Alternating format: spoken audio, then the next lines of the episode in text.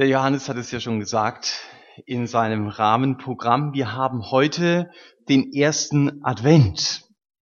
Und das erinnert uns, Weihnachten steht vor der Tür.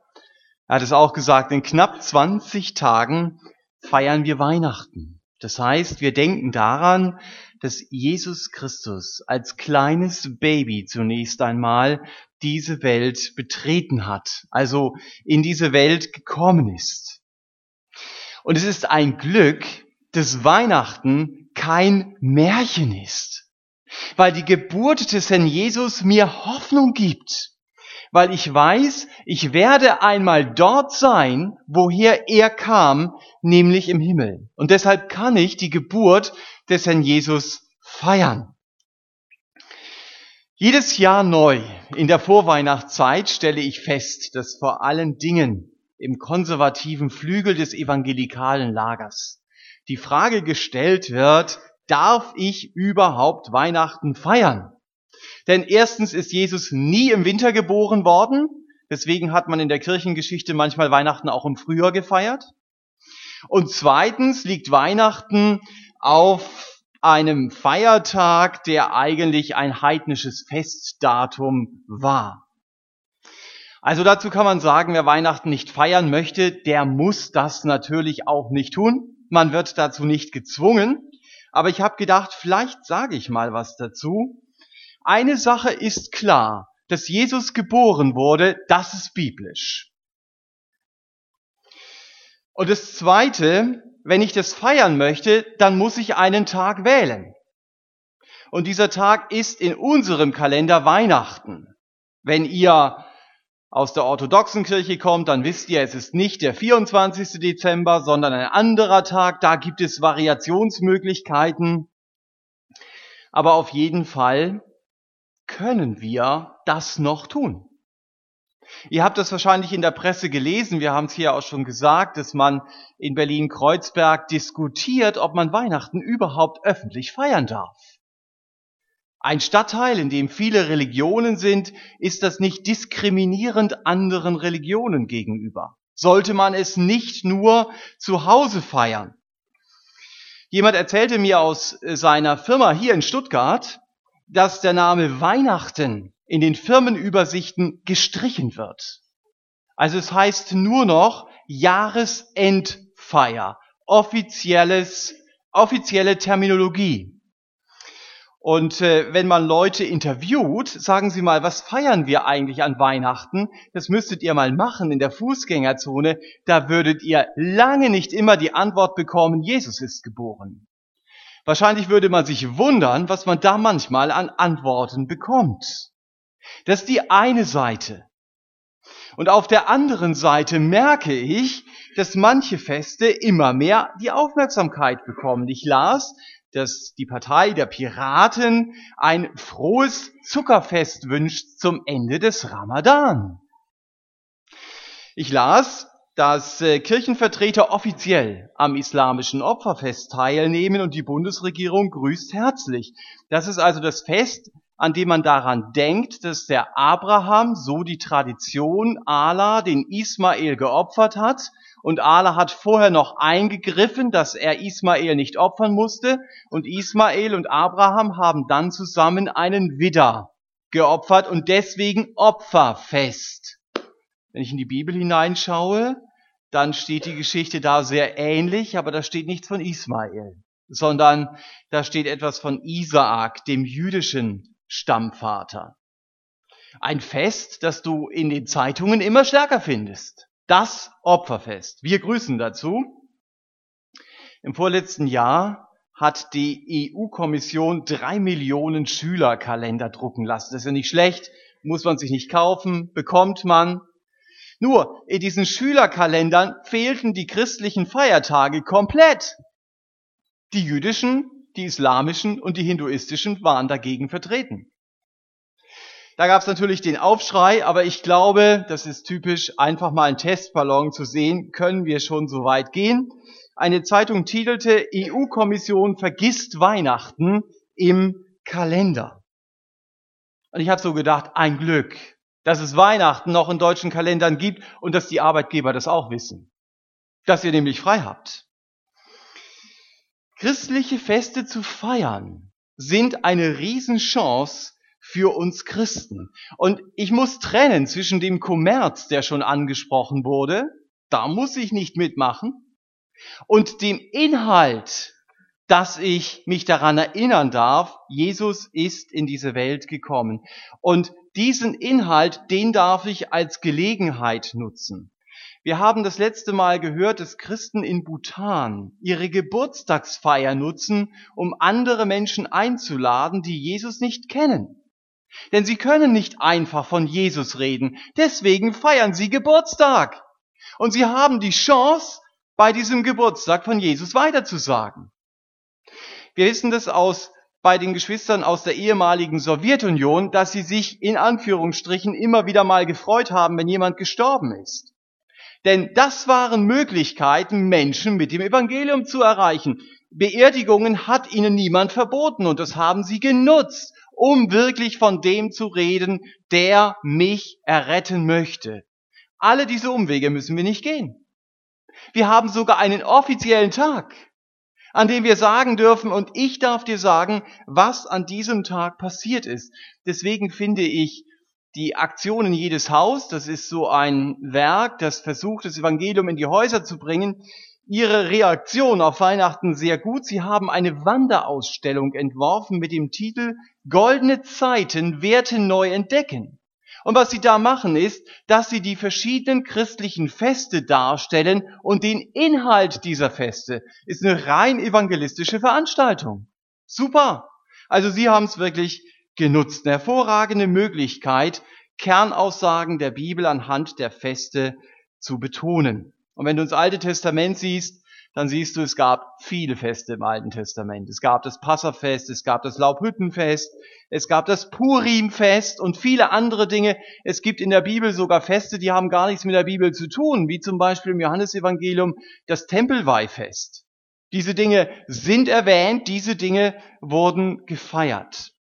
Und darum soll es auch uns gehen, wenn wir heute Morgen den ersten Advent haben, wenn wir an Weihnachten denken, dass wir uns bewusst machen, es geht um das größte Geschenk, das Gott uns je machen konnte. Er hat seinen Sohn Mensch werden lassen. Und wir wollen uns gerade in den Sonntagen vor Weihnachten daran erinnern, aufgrund eines mehr oder weniger fortlaufenden Bibeltextes, und heute Morgen geht es um Titus 2, Vers 11. Das ist nur ein Vers und äh, die anderen werden dann die anderen Verse auslegen aus dem Titusbrief. Titus 2, Vers 11. Das haben natürlich die Leute, die in der GBS mit dem neutestamentlichen Überblick waren, eindeutigen Vorteil. Da hat der Timo heute Morgen einiges über den Titusbrief schon gesagt. Aber diesen Vers möchte ich lesen, sehr bekannter Vers, Titus 2, Vers 11. Denn die Gnade Gottes ist erschienen, heilbringend allen Menschen. Und äh, den Vers 12, den macht der Willi am nächsten Sonntag. Also das ist mein Schwerpunkt. Die Gnade Gottes ist erschienen, heilbringend allen Menschen. Ich habe diese Predigt überschrieben mit dem Satz, die Gnade macht das Unmögliche möglich. Schön, dass das so ist. Die Gnade macht das Unmögliche möglich. Und mir geht es bei Gnade nicht um einen theologischen Begriff, den ich dann versuche irgendwie zu füllen. Hier geht es in diesem Text auch darum, dass Gottes Gnade einen Namen hat. In Jesus hat Gottes Gnade einen Namen. Und um ihn geht es schon auf den ersten Seiten der Bibel. Gott verspricht dort einen Retter. Einen Retter, der Satan besiegen wird. Und dieses allgemeine Versprechen, das Gott auf den ersten Seiten der Bibel gibt, das wird dann immer konkreter. Ich sehe dann, dass dieser Retter Jude sein wird, dass er aus der Linie Davids kommen wird. Ich sehe, dass er in Bethlehem geboren werden wird. Immer konkreter. Und schließlich wird wahr, was Gott versprochen hat, wovon Paulus hier schreibt, Gottes Gnade wird mit Jesus Christus für alle Menschen sichtbar. Gott ist ein gnädiger Gott. Das sehe ich spätestens seit der Geburt des Herrn Jesus. Und seit diesem Zeitpunkt kann ich das mit Nachdruck behaupten. Und wenn wir hier lesen, die Gnade Gottes ist erschienen, dann denken wir natürlich daran, Gottes Gnade macht es möglich, mit Gott versöhnt zu sein. So habe ich mal den ersten der drei Abschnitte genannt. Gottes Gnade macht es möglich, mit Gott versöhnt zu sein. Wir haben hier gelesen, Gottes Gnade bringt das Heil. Das bedeutet, die Gnade macht etwas heil, was vorher kaputt war. Wenn du Kinder hast, dann weißt du das, dann bist du auch damit beschäftigt, Dinge heil zu machen. Also die waren vorher kaputt. Und hier geht es um die Kernaussage der Bibel. Und es ist wichtig, sich diese Kernaussage immer wieder vor Augen zu halten. Alle Menschen sind Sünder und haben nicht die Chance, eine Beziehung zu Gott zu bekommen, egal wie sehr du dich auch anstrengst. Und genau deswegen, so haben wir es ja auch schon gesagt, ließ Jesus sich an das Kreuz schlagen. Er trug meine Schuld. Er erlebte diese Trennung von Gott. Er wurde zum Blitzableiter des Zornes Gottes, damit Gottes Zorn mich nicht mehr trifft. Und deshalb hält der Herr Jesus am Kreuz seine Arme ausgestreckt und er bietet mir Gottes Vergebung an. Ich habe die Möglichkeit, eine Beziehung zu Gott zu bekommen, wenn ich darauf eingehe. Wenn ich im Gebet zu Jesus komme und wenn ich sage, Herr Jesus, ich habe mich selbst zum Herrn meines Lebens gemacht und ich habe nicht nach deinem Willen gefragt und ich habe viele Dinge in meinem Leben getan, die Sünde sind, bitte vergib mir. Wenn dieses Gebet ehrlich gesprochen ist, dann, so sagt es einmal die Bibel, dann jubelt der Himmel. Dann kehre ich als Sünder zurück zum Haus meines himmlischen Vaters für das ich auch bestimmt bin. Da gehöre ich eigentlich hin. Das ist der wichtigste Schritt in meinem Leben. So nehme ich Gottes Vergebung an. Übrigens, das kannst du, wenn du das noch nicht gemacht hast, heute Morgen tun. Indem du vielleicht zusammen mit einem anderen Christen vor diesen lebendigen Gott trittst und sagst, hier ist mein Leben. Ich gebe es dir, ich unterstelle es dir. Wenn du es noch nicht getan hast, dann, dann ermutige ich dich. Lauf in Gottes Arme. Worauf wartest du noch? Wenn der Satz hier wahr ist, den wir lesen, die Gnade Gottes ist erschienen und sie bietet allen Menschen das Heil an, dann gilt das auch für mich. Nur durch Gottes Gnade kann diese kaputte Beziehung wieder heil werden. Gnade macht das Unmögliche möglich. Gnade heißt, ich kann mir das nicht verdienen. Und ich habe es auch nicht verdient, dass ich diese Beziehung zu Gott bekomme. Gott gibt mir das, was ich nicht verdient habe. Er spricht mich gerecht und er löscht mein Schuldenregister, weil er meine Schulden umbucht auf das Konto des Herrn Jesus, weil Jesus für mich bezahlt. Das ist Gnade. Und ich wünsche uns heute Morgen, dass diese Gnade Gottes uns immer wieder mal den Atem raubt, dass wir begreifen, was das eigentlich ist. Gnade ist etwas Unfassbares. Die für mich beste Beschreibung, menschliche Beschreibung der Gnade Gottes hat Dietrich Bonhoeffer geliefert in seinem Buch Die Nachfolge. Vielleicht gibt es etwas Vergleichbares. Ich habe noch nichts gefunden. Ich bin auch nicht, wer weiß wie weit belesen. Aber das war für mich wirklich ein eindrückliches Kapitel, als er über die Gnade schreibt. Und ich habe gedacht, dass ich heute Morgen mal einige dieser Zitate von ihm hier bringe. Bonhoeffer schreibt, billige Gnade heißt Rechtfertigung der Sünde und nicht des Sünders. Das ist das große Missverständnis, dass ich nämlich meine, Gott muss mir gnädig sein. Und ich benutze billige Gnade, wie er es hier nennt, als Ausrede für meine Sünde. Nach dem Motto, Gott muss mir gnädig sein. Nein, muss er nicht. Gott muss mir nicht gnädig sein. Aber ein Glück. Er ist es. Das ist ja meine ganz große Hoffnung, dass Gnade das Unmögliche möglich macht und dass sie mich mit Gott versöhnt. Und weil Gott mir gnädig ist, deshalb folge ich ihm nach.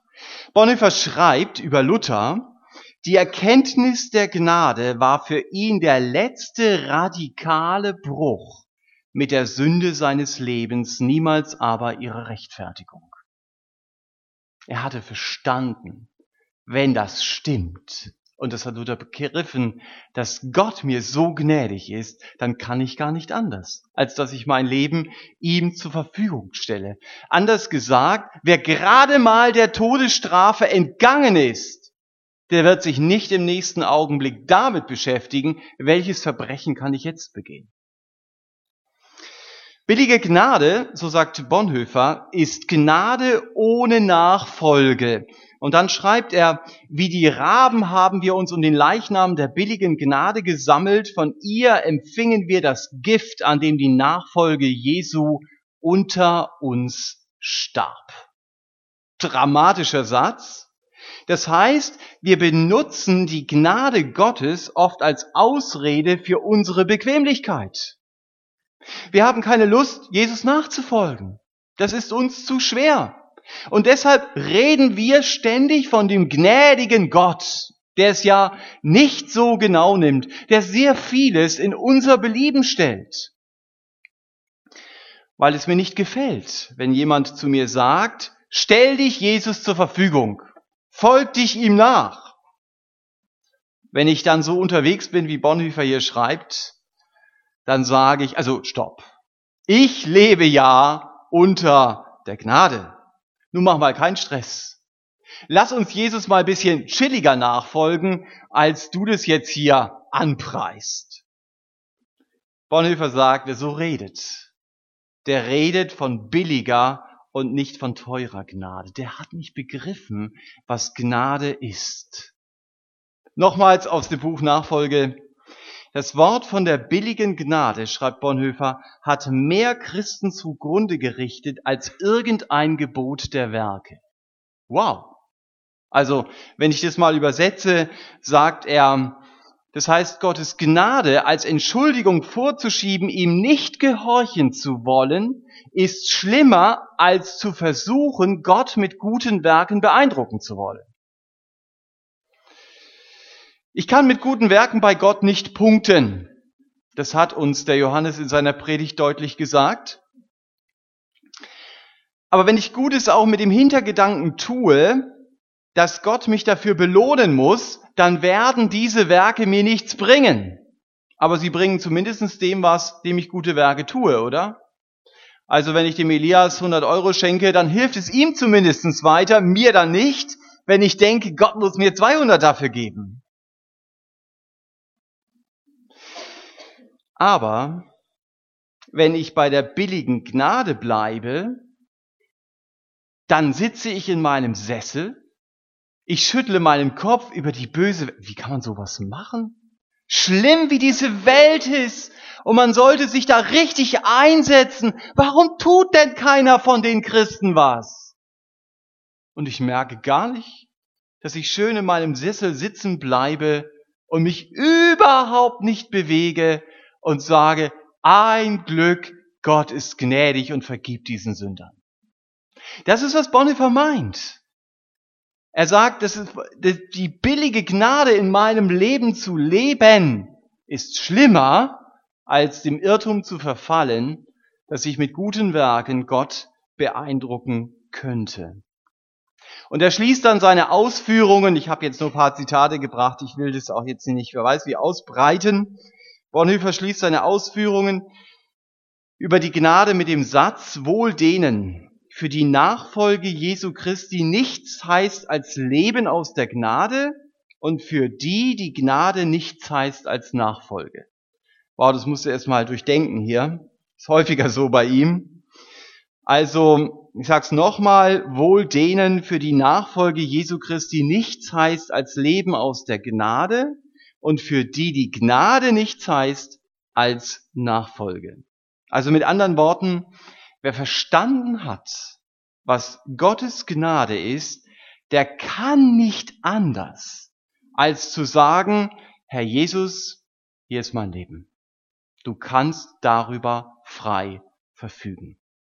Das ist die Konsequenz, begriffen zu haben, was Paulus in Titus 2, Vers 11 sagt. Und wenn ich so beginne zu denken, dann bin ich, um es mit dieser Terminologie zu sagen, der teuren Gnade auf der Spur. Dann habe ich verstanden. Es gibt nichts Größeres, als den lebendigen Gott persönlich zu kennen und seine Gnade zu erleben. Gottes Gnade macht das Unmögliche möglich. Es macht möglich, mit Gott versöhnt zu sein. Und ich wünsche uns, dass wir beginnen zu ahnen, was das heißt. Gott ist mir gnädig.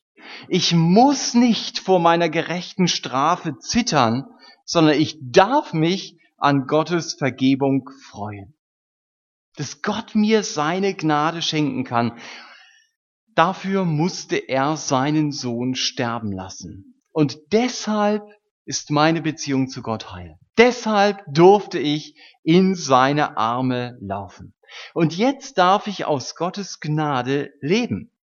Und darum geht's mir bei dem nächsten Gedanken, den ich überschrieben habe mit Gottes Gnade macht es möglich, anders zu leben. Gottes Gnade macht es möglich, anders zu leben. Also es geht nicht nur um diese Beziehung zu Gott. Bevor ich Jesus finde, lebe ich in der Trennung von Gott und damit auch nach den Werten, die in meinem Leben Spuren hinterlassen haben. Ja, das gehört einfach zusammen. Ein Leben getrennt von Gott wird auch logischerweise nach Werten geführt, die getrennt sind von Gott. Wenn ich meinen Egoismus auslebe, dann wird das mein Leben prägen. Wenn die Lüge in meinem Leben Normalfall ist, dann hat das Auswirkungen auf mein Vertrauen. Ich bin mir nicht sicher, ob der andere, was er mir sagt, ist das jetzt wahr oder ist das nicht wahr? Gehe von mir aus. Und natürlich auch auf meine Vertrauenswürdigkeit. Wenn man das paar Mal schon gemerkt hat, also was der Thomas sagt, dem kannst du nicht so trauen, dann wird man auch bei zukünftigen Dingen vorsichtig sein. Das heißt, die Sünde hinterlässt Spuren in meinem Leben. Und diese Spuren der Sünde, die sind in meinem Charakter, die sind auch in meinem Denken. Und die will Gott nach und nach verwischen. So als wenn du im Sommer irgendwo am Strand bist und du läufst da lang und dann siehst du, wo du lang gelaufen bist, deine Füße und dann kannst du es verwischen und dann sieht es keiner mehr. Gott will Spuren, die Sünde in meinem Leben hinterlassen hat, verwischen. Das ist ein Prozess. Das geschieht nicht über Nacht. Also da kannst du nicht sagen, ich bete jetzt einmal und flop, alle Spuren, woher ich gekommen bin, sind weg. Das ist nicht der Prozess, den die Bibel zeigt. Aber die traurige Tatsache ist, dass wir als Christen auch manchmal so leben können, als ob Gottes Gnade noch nicht erschienen wäre. Ich lese euch nochmal diesen Vers. Denn die Gnade Gottes ist erschienen. Sie ist es. Heilbringend allen Menschen. Das heißt zunächst mal, sie macht es möglich, dass ich mit Gott versöhnt bin, aber heilbringend heißt auch, Gottes Gnade macht heil. Sie heilt mich von meinem sündigen Charakter. Sie verwischt mit der Zeit die Spuren der Sünde in meinem Leben und macht damit das Unmögliche möglich. Und dann erlebe ich ganz praktisch, Gott gibt mir die Kraft, anders zu reagieren. Ich muss nicht mehr zurückbellen, wenn mein Chef mich anbellt. Und vielleicht bin ich da manchmal selber überrascht. Denke, hey, ich würde ganz anders reagieren. Oder wenn ich ständig in der Mangelmentalität gelebt habe.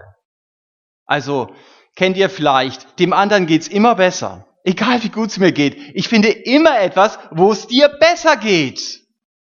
Und das Ziel, das ich unbewusst verfolge, ist, ich möchte dir nämlich ein schlechtes Gewissen machen. Und ich möchte dir den Tag wenigstens bisschen vermiesen, auch wenn du vielleicht nicht so stark auf mich eingehst. Ja, also das ist etwas, worin ich lebe. Und wenn Gottes heilbringende Gnade in meinen Alltag kommt, dann wird auch hier etwas verwischt in meinem Charakter. Ich beginne mein Denken verändern zu lassen. Und ich finde es so klasse, dass Gott mir nicht ein Leben vor Augen hält und dann sagt, du kriegst es nicht. Hab das letztens in der Familie erlebt, ich nenne jetzt keinen Namen. Da waren halt drei Kinder und die eine Person wollte, dass die anderen beiden für sie aufräumen. Und dann hat sie ganz tolle Milka-Kekse rausgeholt und gesagt, hm, die schmecken. Und die anderen haben gesagt, wir wollen auch welche. Könnt ihr bekommen, wenn ihr das aufräumt. Ich gesagt, so geht's nicht. Also die musste schon einfach so rausrücken und aufräumen, das wirst dann du.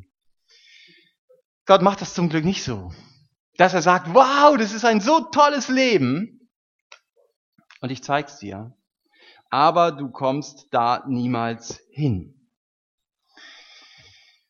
Wenn du merkst, mein sündiges Leben ist noch so dominant in meinem Alltag, dann will ich dir einen Satz heute Morgen zurufen, nimm den mit.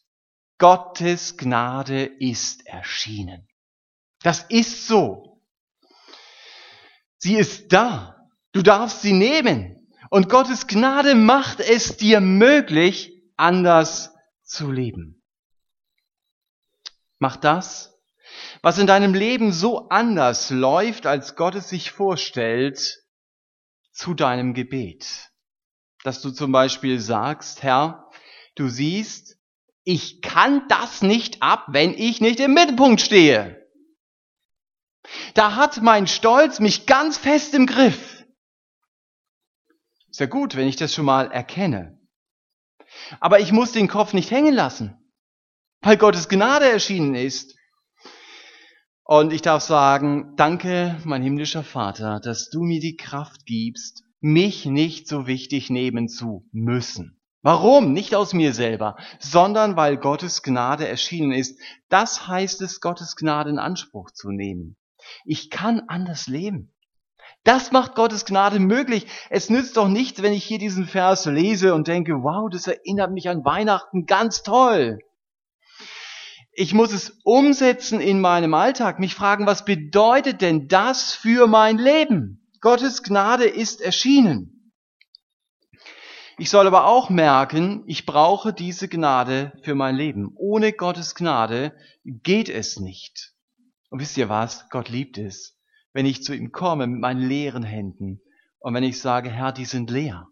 Bitte füll du diese Hände mit deiner Gnade. Und wenn ich möchte, dass er sein Leben durch mich lebt und ich nicht ständig versuche, sein Leben in irgendeiner Weise nachzumachen. Weißt du, dann kannst du aufhören, immer so angestrengt rumlächeln zu müssen. Dann darfst du sagen, Herr Jesus, danke, dass deine Gnade da ist, dass du mir deine Freude schenkst. Und damit will ich rechnen in meinem Leben. Du kannst auch aufhören, dich durch deine stille Zeit zu quälen und dann in deinem Buch nachzuschlagen und immer wieder einen Haken zu machen. Heute auch geschafft. Ich darf beten und sagen, Herr Jesus, schenk mir eine Begegnung mit dir. Das ist, was ich möchte. Ich möchte es erleben. Deine Gnade ist erschienen in meinem Alltag und das will ich einsetzen.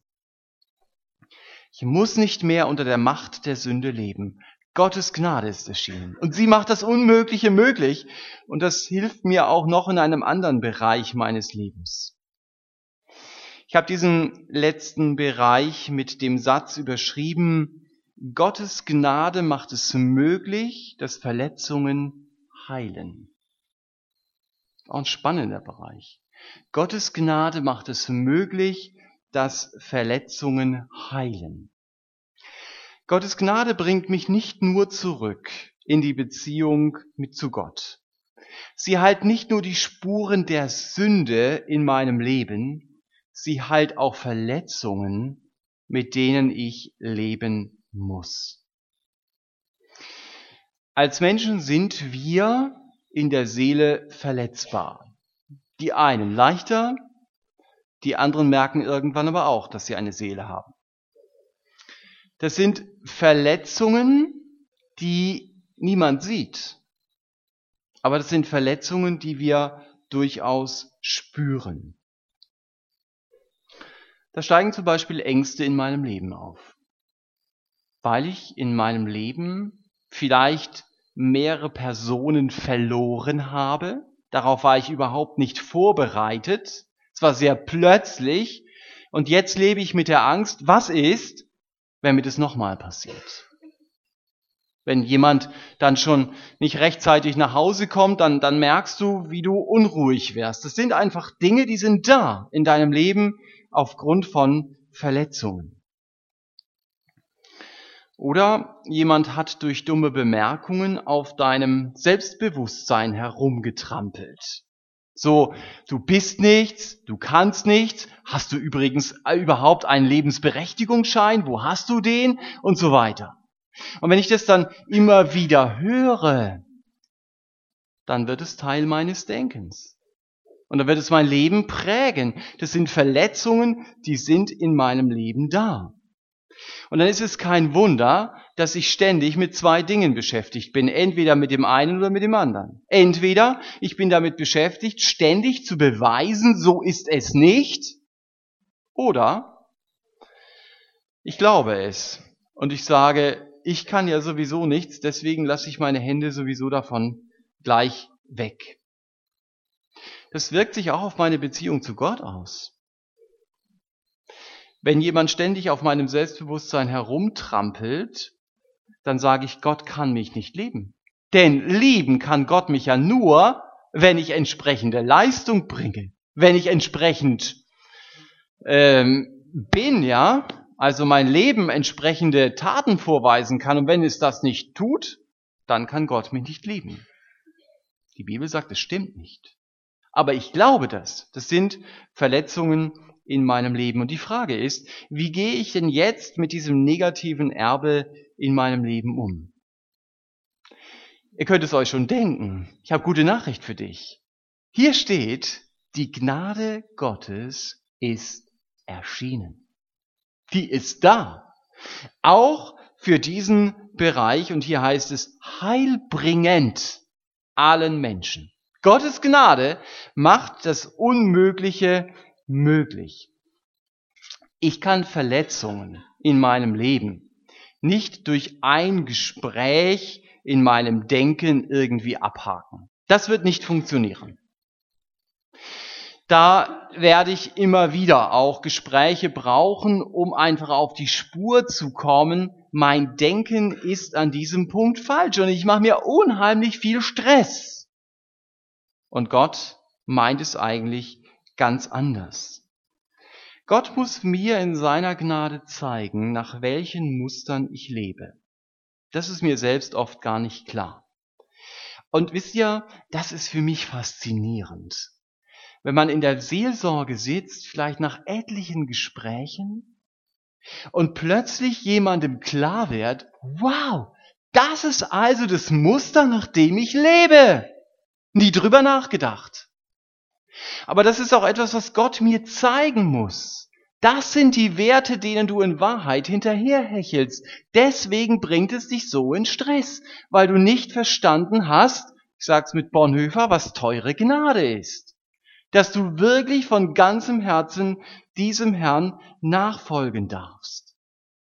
Wenn Menschen begreifen, deshalb ist diese Wunde in meinem Leben so berührungsempfindlich, das ist der Eiter, der ständig in diese Wunde hineinfließt. Aber was bei mir vereitert ist, das kann mir nur Gottes Gnade zeigen. Und weil Gott in meinem Leben auch Verletzungen heilen möchte, deshalb darf ich beten, darf sagen, Herr Jesus, du siehst, ich habe so oft erlebt, dass Menschen mich abgelehnt haben. Und du weißt, ich reagiere ganz sensibel in diesem Bereich. Aber ich danke dir, um es mit den Worten von heute Morgen zu sagen, dass deine Gnade erschienen ist und dass du mich annimmst, Danke, dass ich daran festhalten darf und dass ich lernen kann, bei Ablehnung durch Menschen nicht mehr so überzureagieren, weil ich mich an deiner Gnade festhalte. Das mag vielleicht von hier vorne sehr theoretisch klingen, aber so kannst du es praktisch in deinem Leben einsetzen. Weil du dir hier kein Gedankengebäude aufbaust, sondern weil Gottes Gnade wirklich erschienen ist. Und weil du dich daran festhalten darfst. Dass ich weiß, Gott nimmt mich so an, wie ich bin. Wenn ich schließlich begreife, Gottes Gnade macht mich fähig zu einem Leben mit Gott. Das kann ich nicht aus mir selbst heraus.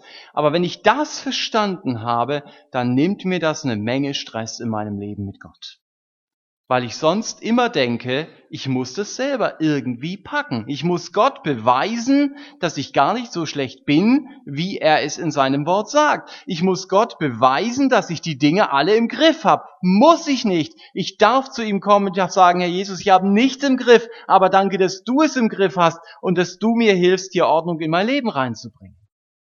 Gottes Gnade ist erschienen. So setze ich das praktisch um. Ich muss nicht das Leben mit Jesus irgendwie auf die Beine stellen. Er will sein Leben durch mich selbst leben. Und das ist eben auch die befreiende Nachricht. Mit Jesus ist nicht nur Gottes Gnade sichtbar geworden, sondern sie befähigt mich auch, das Unmögliche möglich zu machen. Auch mit Verletzungen in meinem Leben umzugehen, zu erleben, Jesus heilt Wunden. Wenn ich zu ihm komme und mit seiner Gnade rechne. Man muss dazu aber auch sagen, manchmal ist es so, dass ich 20 Jahre mit Jesus unterwegs bin und manche Dinge in meinem Leben bleiben berührungsempfindlich. So will ich es mal ausdrücken. Ich brauche nicht 20 Jahre, vielleicht sind es auch zwei Jahre mit Jesus, aber das kann auch einem, der 20 Jahre mit Jesus unterwegs ist, so passieren. Und ich frage mich dann manchmal, warum tut sich da nicht so viel, wie ich mir vorstelle? Ich weiß nicht, ob ich darauf die letzte Antwort habe, aber eine Antwort, die ich für mich gefunden habe, ist, dass ich merke, dass der Herr Jesus die Kraft gibt, mit manchen Einschränkungen, Grenzen und Verletzungen leben zu können, ohne dass diese Dinge länger mein Leben bestimmen. Das war vorher anders. Diese Dinge haben mein Leben wirklich völlig geprägt und im Griff gehabt. Jetzt sind sie zwar auch da, aber sie können mein Leben nicht mehr dominieren. Das kann man immer wieder sehen, wenn Menschen Jesus kennenlernen. Da sind Grenzen, da sind Verletzungen. Das ist auch nicht einfach, mit denen zu leben. Ich will ihnen lieber heute als morgen auf Nimmerwiedersehen sagen, aber Gott lässt sie mir, weil er mich dadurch prägen möchte, weil die Veränderung meines Charakters ihm wichtiger ist als mein beschwerdefreier Alltag. Aber es gibt doch diesen ganz großen Unterschied, diese Einschränkungen dürfen mein Leben nicht mehr bestimmen. Sie haben ihren Platz, aber sie haben keine zentrale Stellung mehr. Die mussten sie abgeben an den, von dem es heißt, die Gnade Gottes ist erschienen. Und durch seine Gnade ist es möglich, mit den Grenzen und mit den Verletzungen zu leben, ohne dass sie mein Leben bestimmen. Ich weiß nicht, wie es euch geht heute Morgen. Ich freue mich darüber, dass es stimmt. Was wir hier gelesen haben, Titus 2, Vers 11, die Gnade Gottes ist erschienen, heilbringend für alle Menschen. Ich bin nicht mehr, so habe ich es hier formuliert, auf einer gnadenlosen Welt unterwegs, weil ich um Gottes Gnade weiß. Ich kenne das helle Licht der Gnade Gottes, das mit Jesus Christus in diese dunkle Welt hineinstrahlt. Und diese Gnade, wenn ich das verstanden habe, ist dann keine billige Ausrede für meine Sünde, sondern sie ist unendlich teuer. An der Gnade Gottes hängt das Leben seines Sohnes. Und weil er starb, deshalb kann ich wieder eine Beziehung zu Gott bekommen. Wenn ich Gnade verstanden habe, dann kann ich nicht anders, als diesem Herrn nachzufolgen und dazu das haben wir auch gesehen, brauche ich wieder seine Gnade, damit die Spuren der Sünde aus meinem Charakter verschwinden, damit Verletzungen in meinem Leben heilen können.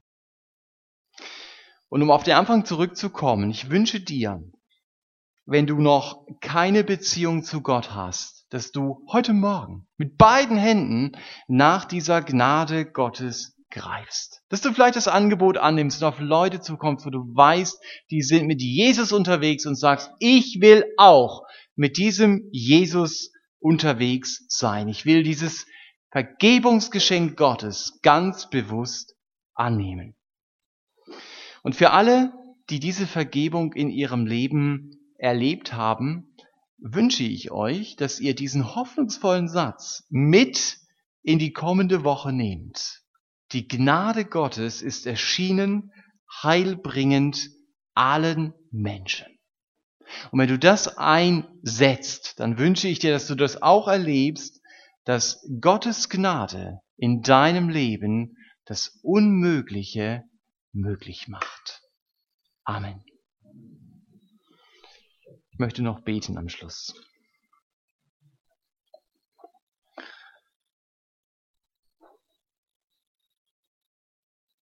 Jesus, wir wollen dir Danke sagen, dass deine Gnade erschienen ist, dass du selber erschienen bist und dass wir daran denken und dass du sichtbar gemacht hast, was Gnade bedeutet. Herr, dein Erscheinen macht deutlich, wie schlimm unsere Sünde ist. Aber sie macht auch deutlich, wie groß dein Erbarmen ist.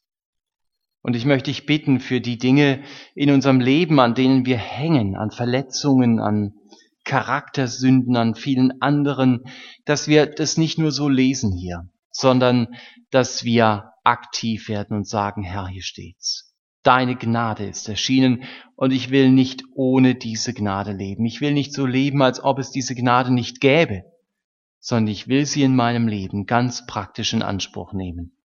Herr, und ich wünsche mir das für mich und ich wünsche mir das für uns, dass wir ganz viel Erfahrung mit diesem Wort Gottes in der nächsten Woche machen.